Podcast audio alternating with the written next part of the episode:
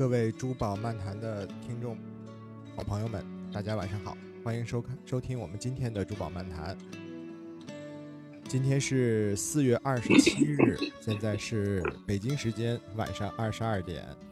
今天我们为什么要开一期珠宝漫谈呢？是因为今天下午，我们的古今研习社的联合创始人全和我们的好朋友高级珠宝设计师张莹，应苏富比的邀请，做了一场他们最近古董珠宝拍卖的一场线上的云导览，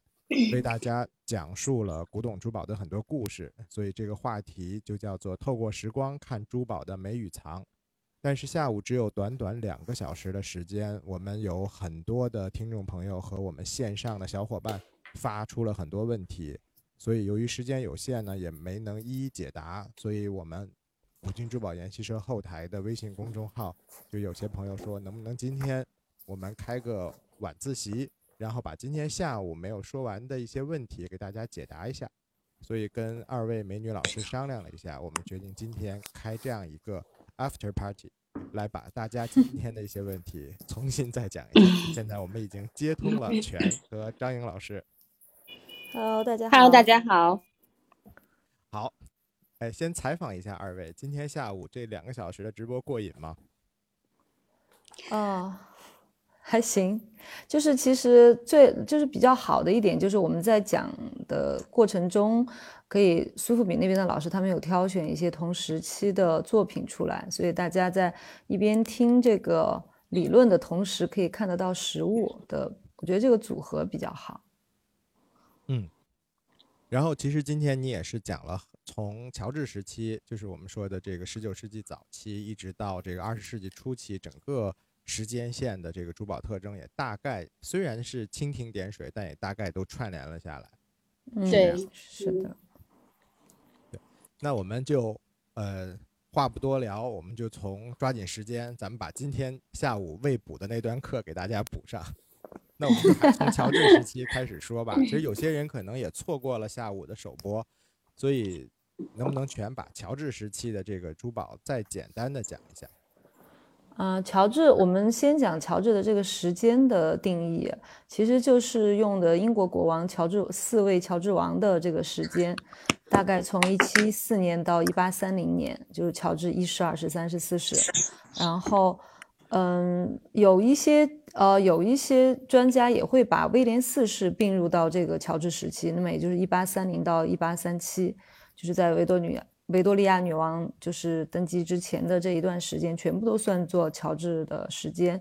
那这个时间其实的珠宝特点就是全手工，然后呃，全部都是手工制作的。然后它相对来说，在我们现在看到的数量上是比较少的，因为很多的款式在后期宝石被取下来，重新做了镶嵌和设计。所以，嗯，如果能有完整的乔治时期的精品的古董珠宝，保存下来的话，嗯，还是非常值得去收藏的。我自己觉得，我们今天其实他们有有有展示一条 Rivier 的那个项链，就是乔治时期最典型的一种款式。它其实就特别呃明显的展示出了就乔治时期的包镶的工艺。就是我们现在看到很多钻石啊，我们看都是六爪镶嵌、四爪镶嵌，那个底都是露出来的。但是在乔治时期的时候的宝石镶嵌都是把它。包在那个有一个底底，完全把它包在里面的，这个其实是乔治时期宝石镶嵌的很大的一个特点。对，包镶其实就有点像咱们那种纽扣一样，就像那种石头的纽扣一样，就是后面是看不到那个宝石的底的，对吧？也之前有人说像烧麦一样，然后那个 底是兜住。差不多，其实有点像锅底一样那样把它给对，像个碗。嗯。对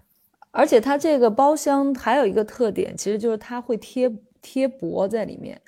就是彩色宝石，就是我们看到，比如说石榴石，包括哎，我们现在在那个呃直播间有发发了这个？托帕石的图片，这个托帕像这种有颜色的彩色宝石的包厢，很多在底部都是有一层像锡箔纸一样的，有有涂上颜色的那个箔。在它垫在这个宝石的下面，为了让它的颜色显得更浓郁，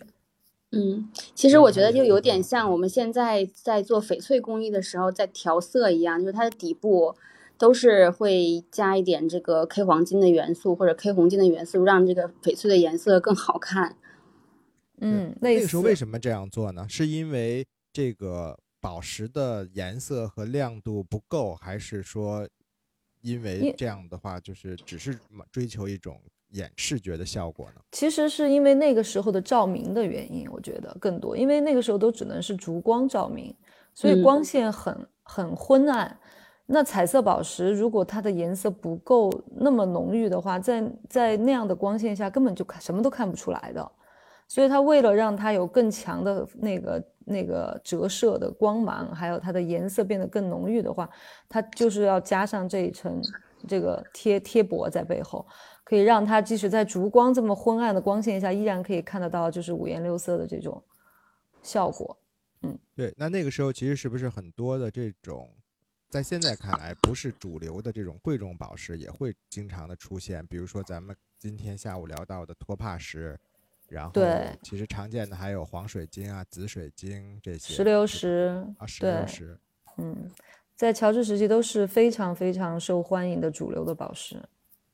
是，所以有之前也有人下午也有人问过，就就是咱们经常说的乔治时期、维多利亚时期、拿破仑三世时期、爱德华时期到底是什么时期？其实在这里可以给大家普及一个知识点，就是我们说的，其实欧洲嘛，欧洲的在十九世纪的时候，整个欧洲的这个珠宝都比较繁盛。那么其实，在英国，因为它是毕竟是一个女性的君主嘛，女维多利亚女王统治的时间又非常长。所以，我们其实古董藏圈里边，或者很多卖家也经常会喜欢用英国的这个呃君主的这种纪年划分来说时期，比如说刚才全说的乔治时期，啊，后面他的维多利亚时期，然后再再往后的这个爱德华时期，爱德华时期，对，这些其实都是英国这条线的。那其实对应回法国呢，其实法国它等于相对来说，它的这个政权变革就会比英国比较动荡。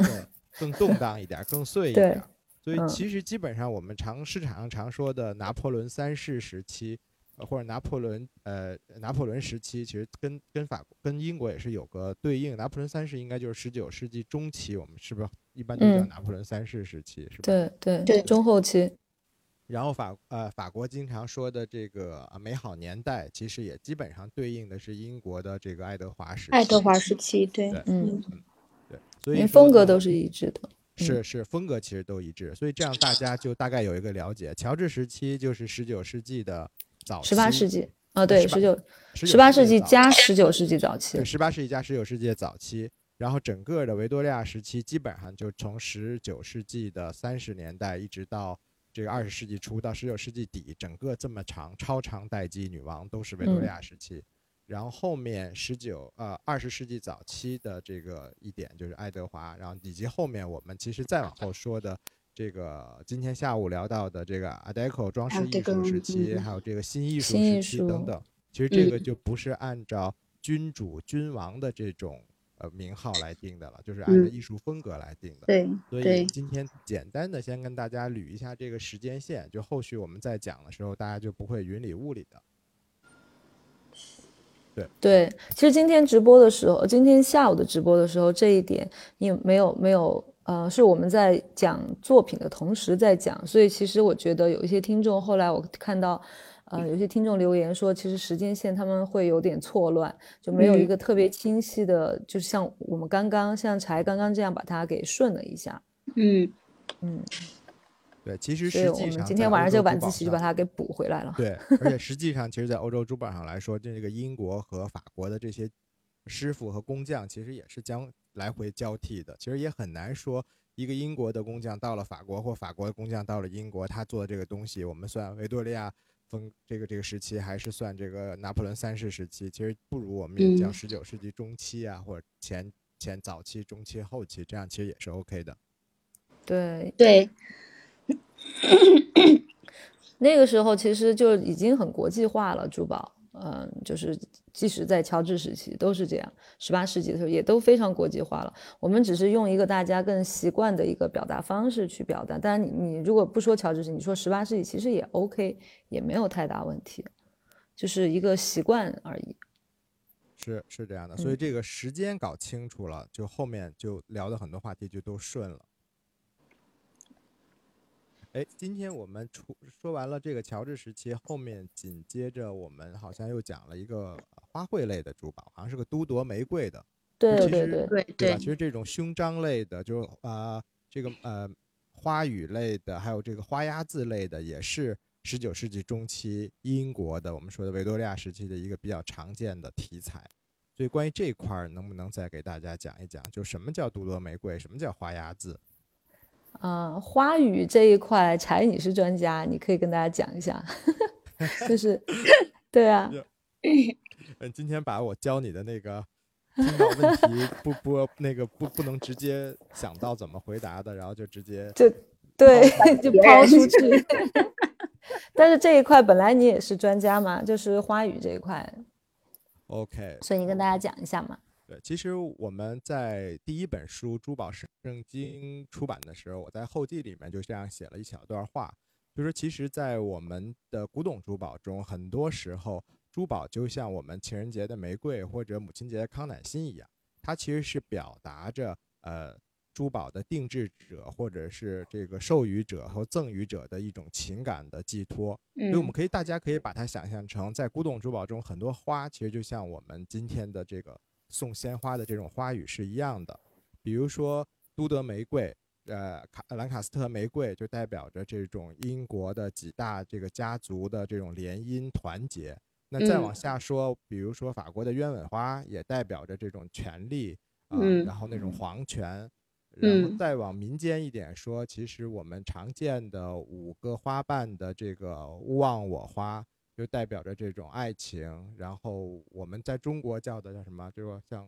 胡呃胡不叫骷髅花还是叫什么花？就是看着有点儿有点儿吓人的那个五个花瓣，那三色堇。我们做菜也经常，嗯川菜也经常会摆盘儿的三色堇嗯，，又，代表着这种摆盘儿对吧？就代表深邃的思想、浓浓的相思等等。而且很多嗯时候，其实它的这个花语和它的主题也是呼应的，因为刚才我们说了，是上面有这个皇家的冠冕和皇冠元素，然后再，加有一个花花鸭，字，就皇室的那个、嗯，是威廉的威廉四世的花鸭。对威廉四世的花鸭，所以他就喜欢用这个，他就配合他用了这个都铎玫瑰，因为之前我们也见过有一个哀悼珠宝，其实就是一个呃，应该是个小孩儿的哀悼珠宝。那他年轻的时候夭折了，然后家人为了为了怀念他，就在他的这个肖像的这个肖像画的四周，其实是配了雏菊和这个百合，代表着对嗯他的这种哀悼和思念。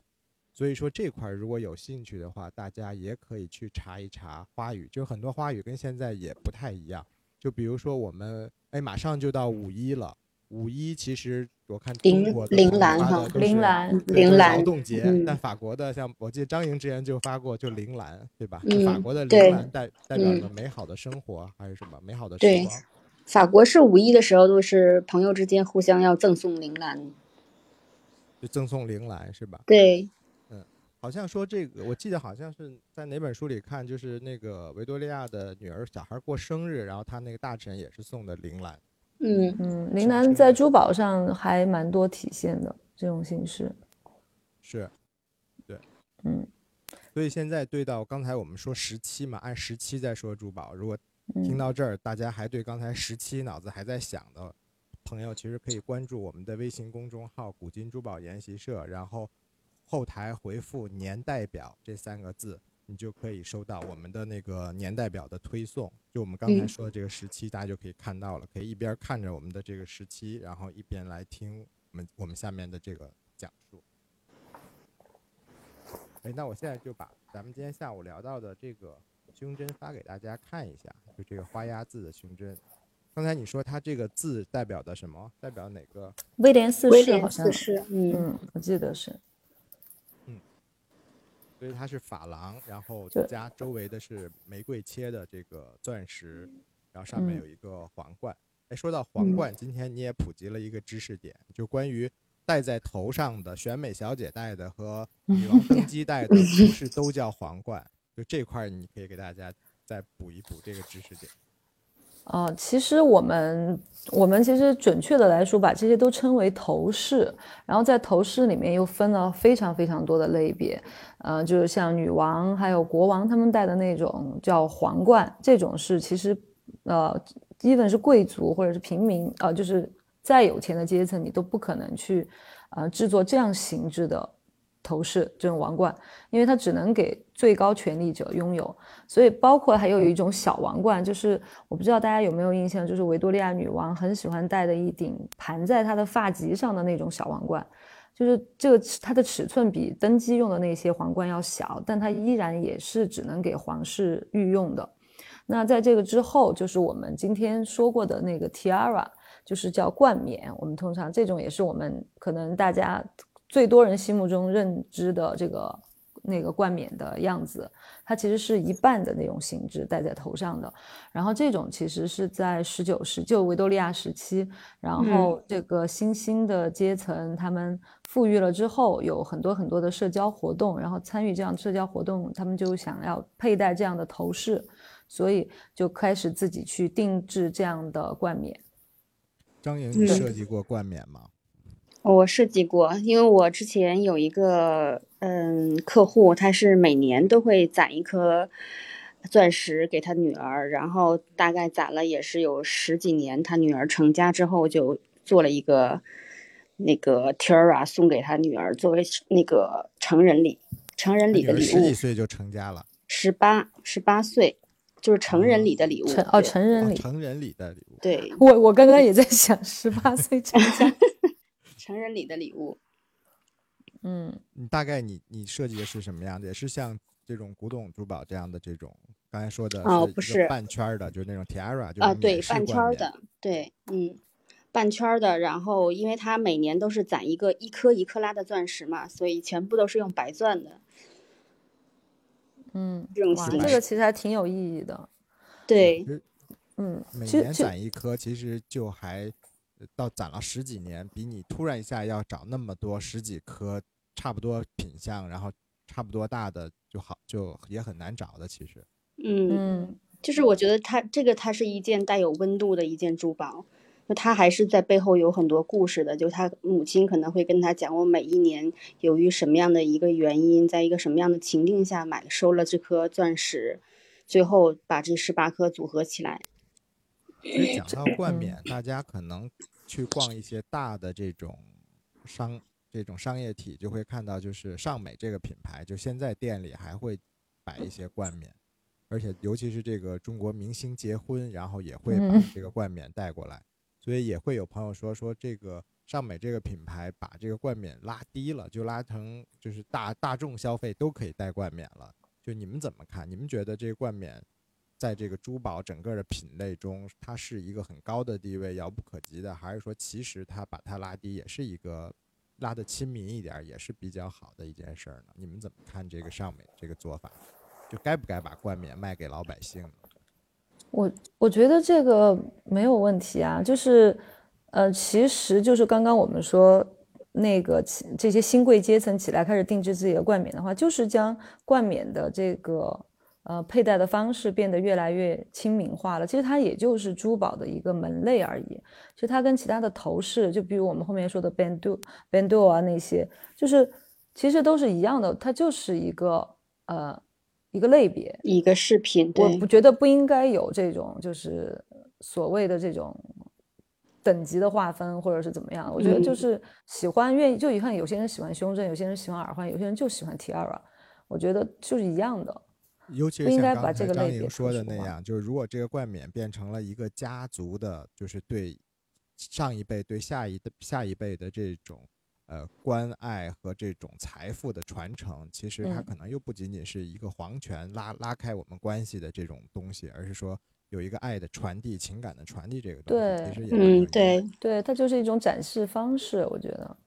对，然后我们今天还讲到了另一个，就是有四个浮雕的，就是浮雕我们一般叫 camel 嘛。就是这四个珊瑚浮雕的这个，当时好像由于这个现场视频展示的不是很清晰，我们把这个图也发到了现在的这个公屏上面。就关于这件作品，全你怎么看？就是它呃，这个就是冠冕里面的哦，就是头饰里面的另一个类别嘛，diadem，它其实这样这个形制是最古老的冠冕的形制，嗯，就它是围着一圈，然后啊，就是满圈这样佩戴的。就古希腊的时候就开始有这样的，就是大家知不知道那个就是那个月桂叶、月桂枝不是绕头一圈吗？那个时候就已经有这样的 diadem 的这种形制出现了。然后对，然后他就是用了很多的维多利亚时期的那种装饰的元素啊、图案。他们今天说那个上面有蛇，其实当时我没有太看清楚。它最中间的那个卡梅奥上面有蛇。美杜莎吗？嗯，不是美杜莎，我没看出来。我觉得我不是美杜莎，它就是胸前有一条蛇。对，呃，美杜莎的话应该是头发里面有蛇。对，胸前有一条蛇，通常我们会，嗯，我们会认为是埃及艳后 Cleopatra，因为她最后是被一条蛇，嗯，咬伤啊，就是咬到咬咬咬死的，就是最后。但大家也说，这个是因为他自己不愿意受屈辱，所以他让他的侍女带了一条毒蛇进去，把他自己咬死。我听到的也是这个版本，就是不对对对，想美美的死，然后不想对他不想受屈辱，对对，所以他想有尊严的走离开，所以他就让他的侍女带了条毒蛇进去。但这个中间这个看起来也不太像，但是我觉得他这个挺有意思的是，他这五个卡梅奥分别是五个不不同的人，嗯。而且他的头都还是左边的，都看向就左右的两边的人都看向中间。对，对，嗯，所以他还是有一些权力的象征在里面。就像这种卡梅奥，他是不是为了做这个冠冕，所以他专门去雕的这五个，还是说先收了五个卡梅奥，然后再为他配这个冠冕呢？全，你在这方面有研究？嗯，我觉得都有可能，但是这一件我感觉他是为这个而做的。嗯，因为它整体的五个的这个，你看它的面孔非常的相似，画面比例包括对对对角度都蛮契合的哈。对，所以我觉得这件应该是为为它而做的。但是确实平时我们有看到很多，嗯，卡梅奥的这种手链，就好几个卡梅奥组合在一起的这种珠宝，有一些确实是还甚至是不同时期的卡梅奥作品，把它放在一起的。对，刚才你们俩也都提到蛇，其实蛇这个元素在古董珠宝里也特别常见，对吧？就现在，直到现在，一说起到蛇，想大家就会想到一个品牌，宝格丽。那其实我其实其实蛇在这个这个题材中，刚才我们说美杜莎它有蛇，然后其实那个赫尔墨斯商业之神也有蛇，他拿的那个蛇的那个权杖。然后那个医疗之神也有蛇，拿的是医医学传医呃医医医神的那个权杖也有蛇，就蛇其实我之前在这个广州看过一个希腊的那个展，然后后面有一个老师在讲说，其实蛇在很早的希腊化时期，它有一些就是男性生殖崇拜方面的这种寓意，代表着生命力啊生殖力。然后后来又在这个埃及法老头上也会有蛇，但他那个是眼镜蛇，又代表着一种权力和震慑，对吧？然后后来呢，就到了这个啊基督教或者是这种这种这种宗教珠宝里面，蛇就首尾相连，又代表着永恒，所以我们经常看到一些爱情珠宝里会有首尾相连的蛇，代表着对爱情的永恒。然后我们自己藏品中有一个圣母圣母玛利亚的一个画儿，也是首尾相连的蛇，代表着大家对这种心中宗教的这种崇敬的永恒。对，所以其实这样看起来，就是现在这这个大牌的这个蛇用的，呃，如果你只能欣赏到它的曲曲盘旋的这种柔美，而少了这个对大牌背后的一个。故事和了解，所以就少了那么一点解读的意味和趣味在里面了。我觉得，嗯，这个就是我们经常都在说说，我们希望就古今珠宝研习社一直都希望带给大家多维度的，呃方向去欣赏一件珠宝作品。就像刚刚张莹讲的那一件，就是呃妈妈每年攒一颗钻石，最后做成了一件珠宝送给女儿。我觉得这种就已经是呃在。材质和工艺设计之上，它的那个情感蕴含在里面的，所以让这件作品为什么我们所有人听起来都觉得特别温暖、有分量？其实古董珠宝很多也都是这样的，包括现当代的一些珠宝设计作品，就是不要单一的去看待材质或者宝石本身，而应该从它的呃工艺，从它背后蕴含的这个人文的情感去多方面的去理解。嗯。是而我看到我们的另外一个好朋友陆女士也进入了我们的直播间，欢迎你，这是我第一次看到，所以 Q 你一下。对，对，所以她也是我们的一个呃很好的朋友，就是在上海也有自己的这个珠宝的展厅，所以大家如果有兴趣去上海的话，也可以去看望他。对，所以其实我们维多利亚整个的这个时期其实蛮长的，从一八三七到一九零一年，就很长的一个超长待机的女王。所以她刚好她又是一个女性的君主，所以她的也也变成了当时那个时期的这种带货的一个最大的这个意见领袖。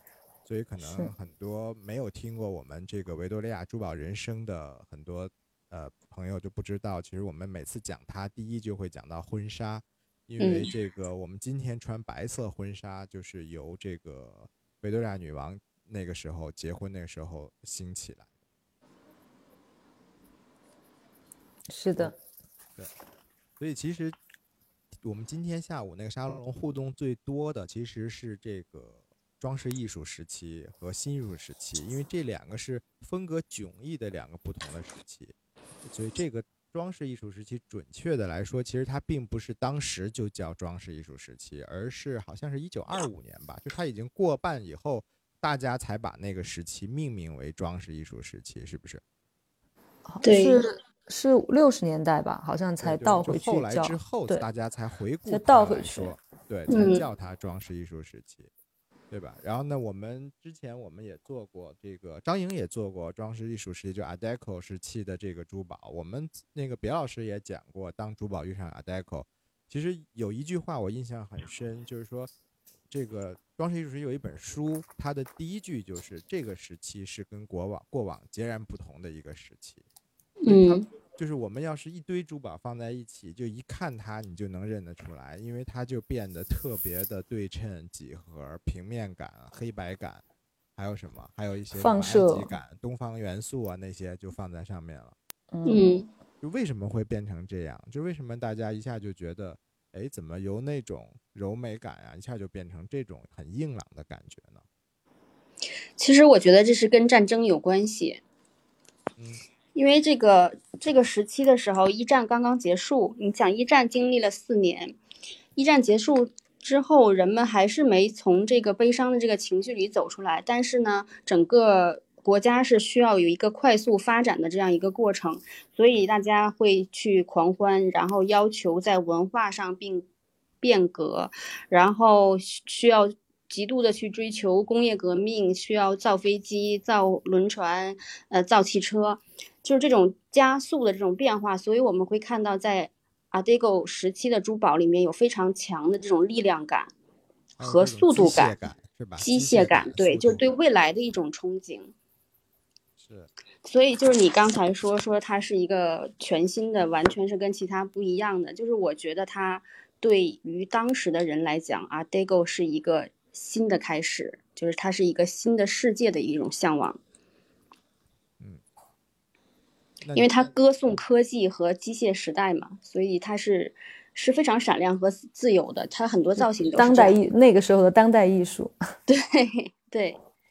对，其实好像那个时候也是流行了这种 Chanel 的那种女呃呃短装啊，还有长裤，就变成那种女性也变成了这个社会的一个中间的生产力量。所以整个连珠宝啊这些都变得非常的利朗，是吧？嗯，因为今天在下午在那个呃今天下午的讲座的时候，我我也是提到了，就是说就是我们要看整个时代的背景，然后再来剖析这个珠宝。其实它是一个影响全方位的一一个时期，就不过不仅不仅仅是从这个珠宝方面，就是包括从呃家具啊，或者是人的这个造型打扮，就建筑所有的都有。包括就是我上一次在上海的震旦博物馆做这个讲讲解的时候，就说上海其实是非常受这个。啊 dego 时期影响的一座城市，因为在上海街头很多很多建筑都是非常典型的装饰艺术运动的建筑，建筑风格。然后刚刚才说就是人就是 Chanel 流行的这种衣服哈，就是因为呃，因为女性开始出来工作，然后塑身衣已经不。已经就是从这个塑身衣里面解放出来，就是可以很自由的穿穿着打扮，头发也是都剪短了，所以那个时候就流行这种中型帽嘛，就是像像我们那个钟一样的那种帽子，所以头发也是短的。所以我们在看那个了不起的盖茨比的时候，里面不是那个黛西的那个头上还戴了一个 Tiffany 的一个发饰嘛，上面插着羽毛，然后当时的这个裙子也都是长裙，所以在。Art Deco 时期有很多项链是那种非常长的 K 白金镶钻石的这种长项链，就是配合当时的这种衣服出现的这种造型。是，但其实，在那个时候还会有一个比较呃特别。今天我们下午也看了，就是它有一个水果锦囊，就是今天看了一个 Art Deco 时期的水果锦囊。对，这个水果锦囊，呃，好像是我们之前在拜访。维 A 博物馆的时候也看到过一个，是吧？那个水果锦囊也是很很很很有名。那对那件很漂亮，那是唯全好像现在唯一的一件那个水果锦囊的那个冠冕，它是 Bendo，它是俄式，就可以戴在头上一圈。你们俩能不能说说什么叫水果锦囊？这定义是什么？就水果锦囊其实是大家一个约定俗成的叫法，那具备哪些元素它叫水果锦囊？啊，全你说还是我说？你说，你说，你说。嗯，其实就是它用了那个红宝、呃红宝石、蓝宝石跟祖母绿三种颜色，然后这种三种颜色的宝石切割而成的这种小花、小叶子的形态。嗯，就它它其实宝石，但是没有宝石雕刻，它算水果锦囊吗？就是蛋面的或者是异形那种随形的。不算，一定是雕刻的，因为其实水果锦囊最早它还有一个原因，就是因为当时印度大公，对所以它的起源是印度大公带了一批自己的老的那个宝石一一箱拿到巴黎去找到卡地亚，让他们重新给他做镶嵌设计，所以这些都是老的印度的宝，而印度的它的老的宝石有一个特点，就是他们会在上面雕刻做雕刻，嗯，所以它没有蛋面的。如果说是就是完全正统血统的这个水果锦囊的话，那那个。彩色宝石上面一定是有雕刻的，因为它才就是追根溯源到最早的这个水果锦囊的系列出出来就是这个原因。对，那为什么现在没有人就比也有人做，但是比较少了呢？就现在咱们一说到财宝，都想办法给它保重，就不会再把它切成这个样子了，切成一个小薄树叶这样。就是其实你仔细去看水果锦囊上面的那个红蓝绿，其实它的里边的包体还是挺多的。而且它是非常典型的造型，而不是对追求的它的大小和品质。嗯，对，嗯，对，今天好像还说是蓝色的比较少见，还说蓝色都是后加的，因为本身印度并并不流行，不喜欢蓝色，不喜欢蓝色。他就说那个红绿有可能是老的这个雕刻宝石，但是蓝色蓝宝石的雕刻，蓝色就是蓝宝石的这个雕刻宝石都是几乎都是后做的。呃，绝对吗？是几乎都是后做的，还是说就就肯定是后做的？就是印度就没有蓝色的宝石雕刻的水果锦囊吗？这个我不敢这么绝对的来说，因为也没有准确的资料这样这样记录。但是就经验来说，从经验看起来，几乎都是红绿都是老，就红绿不说都是老的，但是就是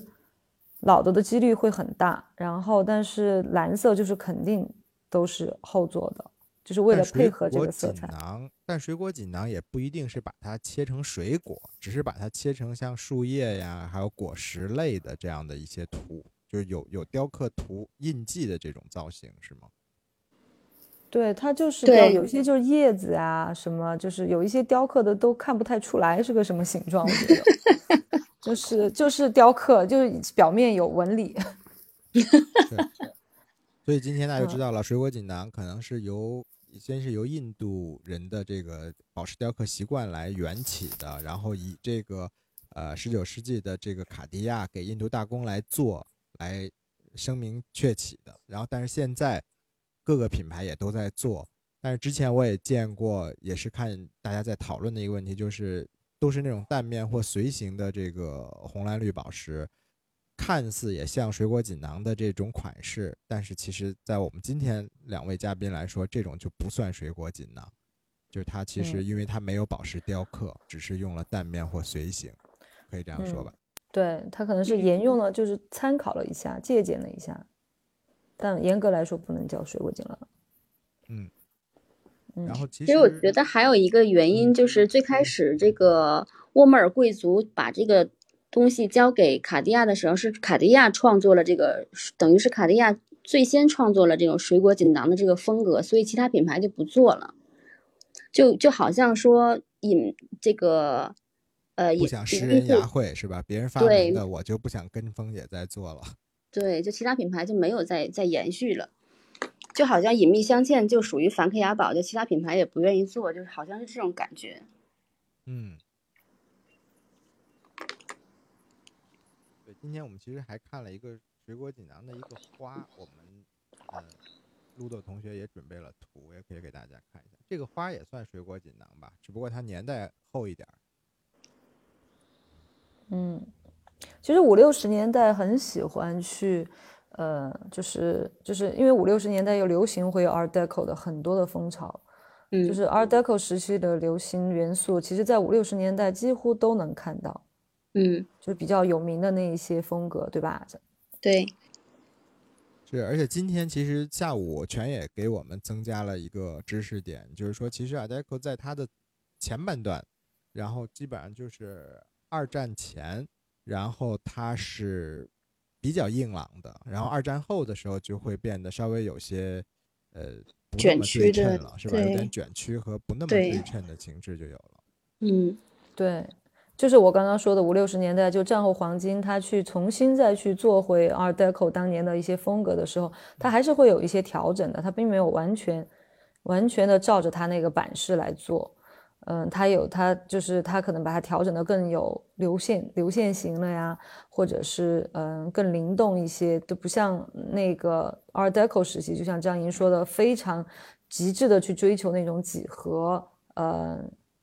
高科技感，这样这样，就到那个时候，大家已经从那个状态又跳出来了嘛。战后黄金的时候，就嗯会有一些区别，就同样的款式会有一些区别。是，而且其实哎咱们刚我想问一个问题，就是战后黄金这个时期，我可以我们可以管它叫复古时期吗？嗯，有有人这样叫，其实但复古时期比战后黄金要长，其实，嗯嗯因为战后黄金通常指的是呃五六十年代嗯的五六十年代，因为到七八十年代我们就不太叫它战后黄金了。嗯嗯嗯对，然后但是七八十年代还可以叫复古，嗯复古时代，所以就我觉得就那个的范围更会更大一点。嗯，因为我们我在法国读书的时候，老师跟我们说过，这个复古时期它是就是复古风格是融合了美国梦以及后来在法国被称为辉煌的三十年代的这么一个时期，就长达三十年的经济繁荣的这么一段时间。嗯。对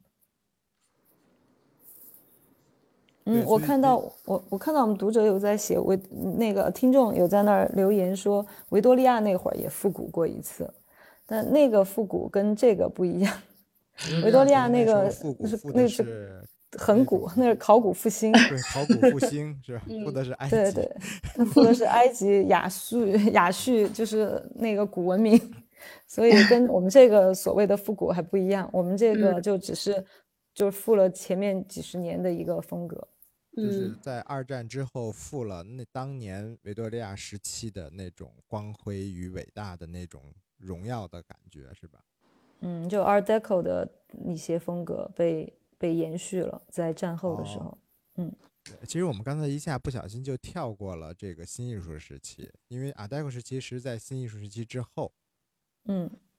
对，我们要不要时光倒流一下，就把历史时期再 说？可以啊，时光机。因为可见，其实咱们当代审美还是对 Art Deco 时期的这种感觉还是比较认同的，就是包括现在的，就现在的一些珠宝品牌和珠宝作品中，都还是就类似这种风格，大家也都比较买单的、买账的这种。嗯，最近的一次，其实那个就好像在纽约刚刚拍完一场，全部几乎都是 Art Deco 时期的作品。这场拍卖拍到就是全部超预售，就是预估价大概三倍以上吧，这样就卖的非常好，可见就是市场对于还有藏家，嗯，就是这些对于 Art Deco 这个时期的认可。嗯，就是其实我们看现在的当代珠宝，就比如说，呃，现在的路易威登的高级珠宝，就是它整体的风格都是这种很硬朗的中性的风格。然后像今年二零二一年的宝石龙，它的高级珠宝发布的，它的名字就叫 The Style of Art Deco，就是它完全都是做的 Art Deco 风格的这种这种设计。其实我觉得是从一个我们从社会学的角度上来看的话，其实整个社会未来的发展方向，它提倡的是一种无性别审美，就是我们看。呃，宝石龙今年的高级珠宝，它的模连模特全部都是很中性的，就然后珠宝也是男女都可以都都可以戴的，所以我觉得它是在一个整个的一个大的时代背景下，大家来欣赏那个 Art Deco 的作品。嗯，是，但是在硬朗之前，我们有一个特别柔美的年代，就是刚刚我们时光机要回去的，对刚好是新艺术时期，就有点像 Art Deco 的，我自己觉得像个反义词一样。就刚才我们说 Art Deco 它是机械感的、速度感的，然后线条感的、直线平面的、立体几何的，但是新艺术时期刚好就是它的对立面，就是它是这个呃柔美的、曲曲盘旋的。呃，崇尚自然而非机械的，就那时候就说他们其实是道法自然嘛，就认为自然界中是没有绝对的平面和直线的，所以他对吧？而且而且他们也很喜欢这一时期的作品，往往都是这种柔美盘旋的，然后很多曲线的和这种涡旋纹的卷曲纹的，然后他的那个用所用的这个除了金属以外的材质，又喜欢用那种。长石类的、呃珐琅类的、珍珠类的、欧泊类的，就是从这些、这些、这些辅助的呃矿物石油都有一个特点，就是它们的光线会随着不同的光线呃就光源和角度的变化，它的光彩会有所变化。就像自然界中的这种呃花花花花叶子啊，或者是一些一些这种自然的植物一样，它的颜色一定不是呃统一的。所以刚好就我们也发了一个这样的题材的这样一个作品，我觉得这一块应该是张英老师的强项。嗯，给他给我们介绍一下新艺术时期的作品对现代珠宝的一些延续或者影响。嗯，我觉得你刚才说的挺好的呀，都都在句句都在点儿上。就是我我觉得就是新艺术时期呢，因为它只有十五年的时间嘛，大概是从。呃，一八九五年到一九一零年这个短短的十五年，但是实际上它对整个珠宝文化、珠宝历史的影响是非常非常大的。就是呃，我我从另另外一个角度来讲新艺术时期，就是它因为在新艺术之前，我们叫美好年代嘛，就是美好年代大家过的还都是比较奢华的社会名流啊，然后有一些名媛呀，每天都在 party 这种感觉。但整个新艺术时期是。是觉得奢华跟物质都是可耻的，他是就这个艺术家，大部分的新艺术的艺术家都是从这个角度去出发，来创作新艺术的。就是他更强调的是一种自然主义和女性的特质，就女性的特质还都是后面才有，就最最最主要的是自然主义，所以他还是有很很多浪漫的这种情怀在里面。然后让人回归自然的本源，他是主张这个，所以我们看到很多大部分的新艺术时期的作品都是有这种呃花卉花、鸟花鸟鱼虫？对，然嗯后山川湖泊，因为他他们很很喜欢用珐琅嘛，尤其是空窗珐琅。然后最最主要的呢是有女性的人体，因为在新艺术之前，女性的人体只是在这种浮雕啊或者是雕塑上才会出现，几乎几乎没有怎么在珠宝上出现过。然后从新艺术开始就开始利用女性的这种柔美的躯体，然后跟这种羽翼相结合，还有一些比较典型的蜻蜓跟蝴蝶。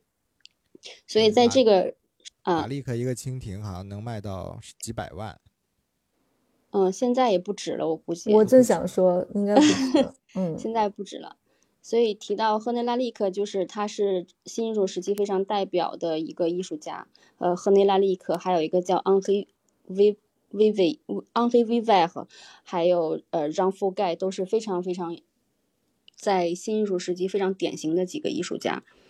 啊然后在那个木下吧，木下画的那个新艺术那些画儿，我那天才知道，就是咱们小时候那个美少女战士那个人物原型就来自于他画的那个新艺术时期的画。嗯，其实新艺术时期有一点受日本文化的影响。怎么对说呢？是受日本文化的影响。呃，当时是有一个德国的德德裔的一个艺术家，他在巴黎开了一个画廊，叫做 Maison de la de l'Art Nouveau，就是新艺术之家。然后他在这个新艺术之家里面就倒买倒卖这些日本的呃呃插画儿，然后所以整个新艺术时期是很受这个日本文化的影响的。当然，他后来也把很多法国艺术家的东西又卖回日本去，所以我们现在看到日本的很多插画也还是有很强烈的新艺术时期的风格。所以它是从法国兴起的。对对对，对。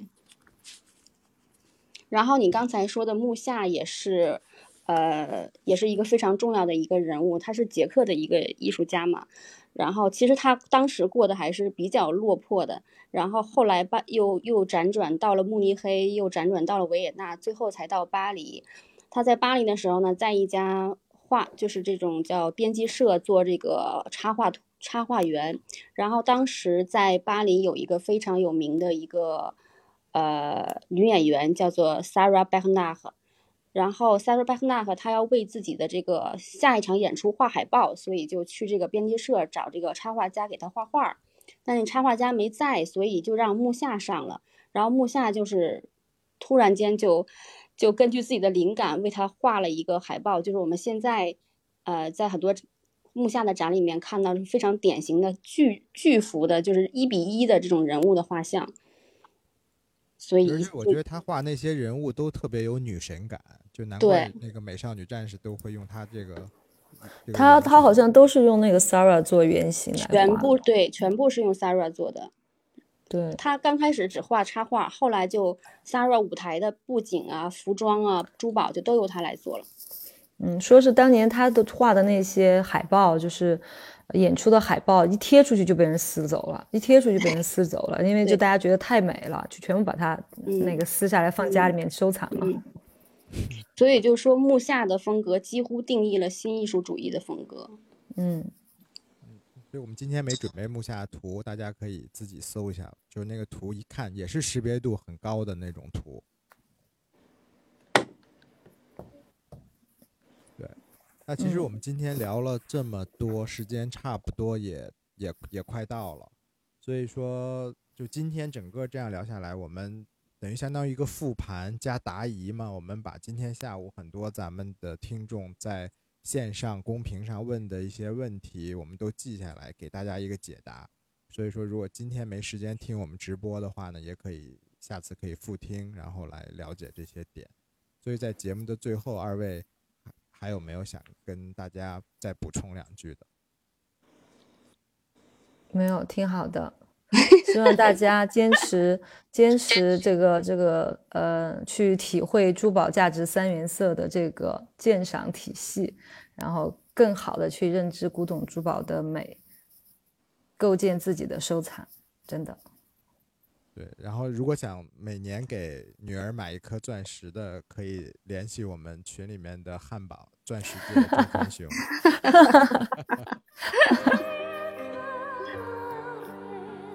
好了，那我们今天的节目就到这里，咱们下期再见，各位晚安。再晚安见，晚安。